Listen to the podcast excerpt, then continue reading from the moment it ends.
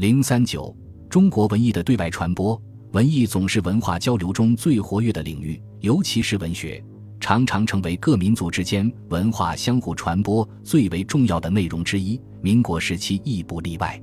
这一时期，中国文艺外播的一个明显特点是，古典文艺仍占主流，但近现代文艺及民国当代文艺也受到一定重视。且总体说来，世界各主要民族对中国文艺的了解较以往大大加强了。中国古典文学方面。首先表现为古典小说名著被大量译成各国文字出版，无论是内容的完整性还是准确性都有提高。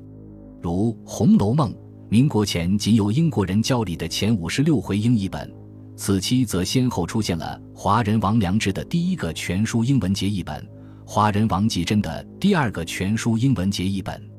后者由英国著名汉学家阿瑟·维利作序。他在序中高度赞扬《红楼梦》，说：“《红楼梦》是世界文学的财富，它的出现给世界文学增加了荣誉，它使世界文学创作者都受惠不浅。”此译后来又被转译成泰国文字。《红楼梦》最有影响的德文译作是德国著名汉学家、中国古典文学翻译家弗朗茨·库恩一九三二年翻译出版的节译本。他在译序中指出。《红楼梦》的内容是迷人的，他的人物描写是生气勃勃的和充分个性化的，他的故事背景是令人难忘的。该译本后来不断修订重印，并被转译成英、法、意、匈、和等多种文字。日本这一时期也出现了一些新的《红楼梦》译作，其中影响较大的有幸田路办、平冈龙城的全译本。按春风楼的节译本新译《红楼梦》等，著名汉学家大高岩等人还对《红楼梦》进行过高水准的研究，《三国演义》的翻译和传播此期也有了新的发展。一九二五年，英国人邓罗在上海出版了第一部，也是迄今为止唯一的一部英文全译本，后来曾在美、日等国重印，并有波兰文等其他文字转译本。译文虽有不少问题，但在东西方产生了较大影响。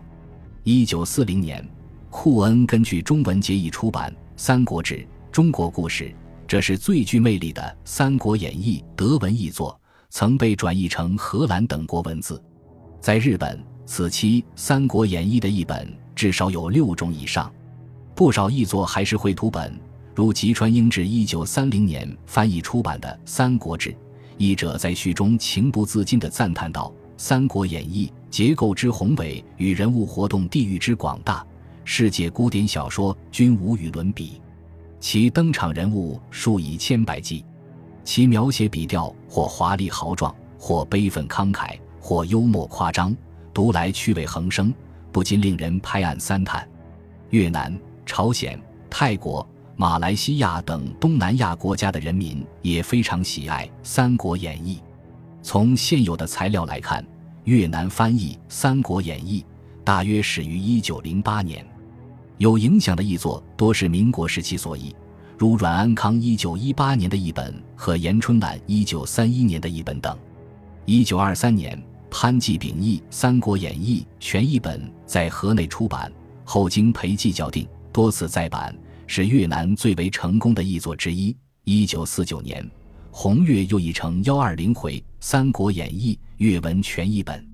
三国演义》的故事对越南文艺，特别是戏剧产生过积极影响。据俄国汉学家李福清介绍，一九一二至一九四九年，仅他所见到的粤文版《三国故事》剧本就有二十余种。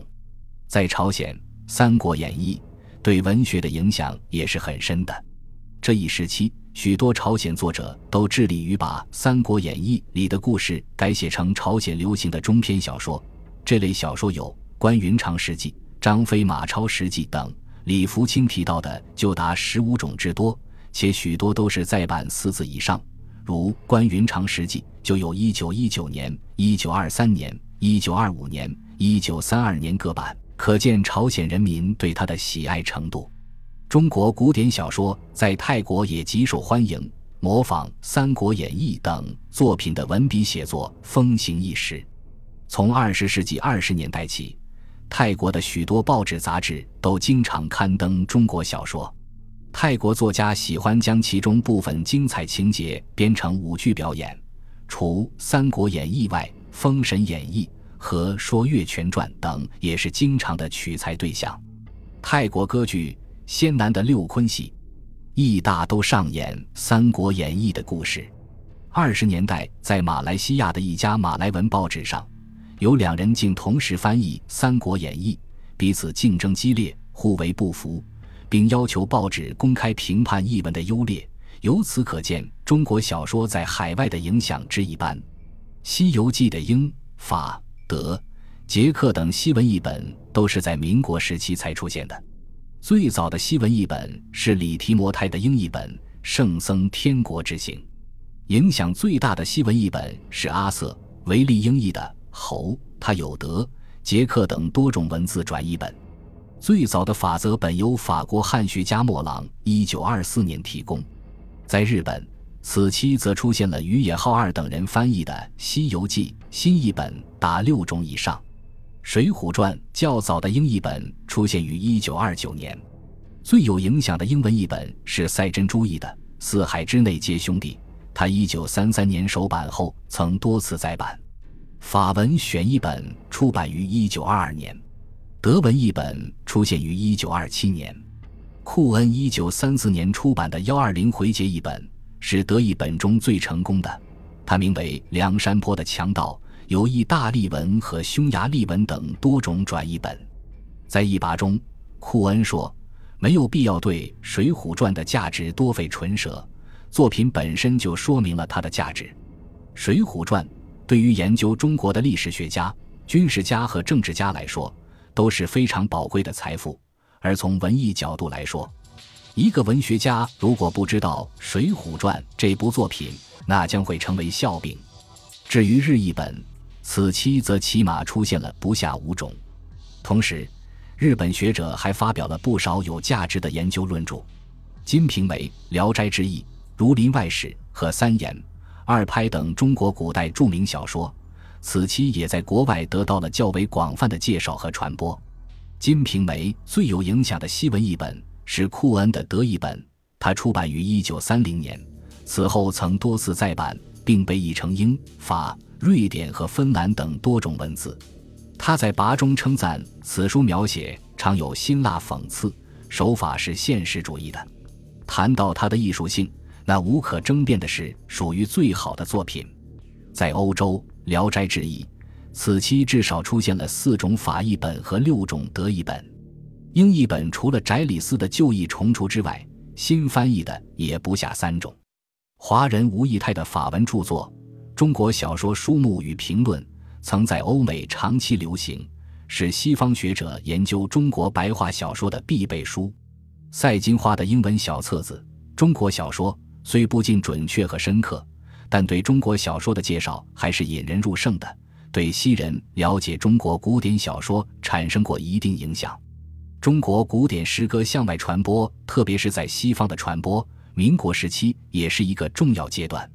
其中，第一次世界大战前后又是高潮。英国的阿瑟·维利和庞德，美国的费诺罗萨等人在这方面最富创造性和影响力。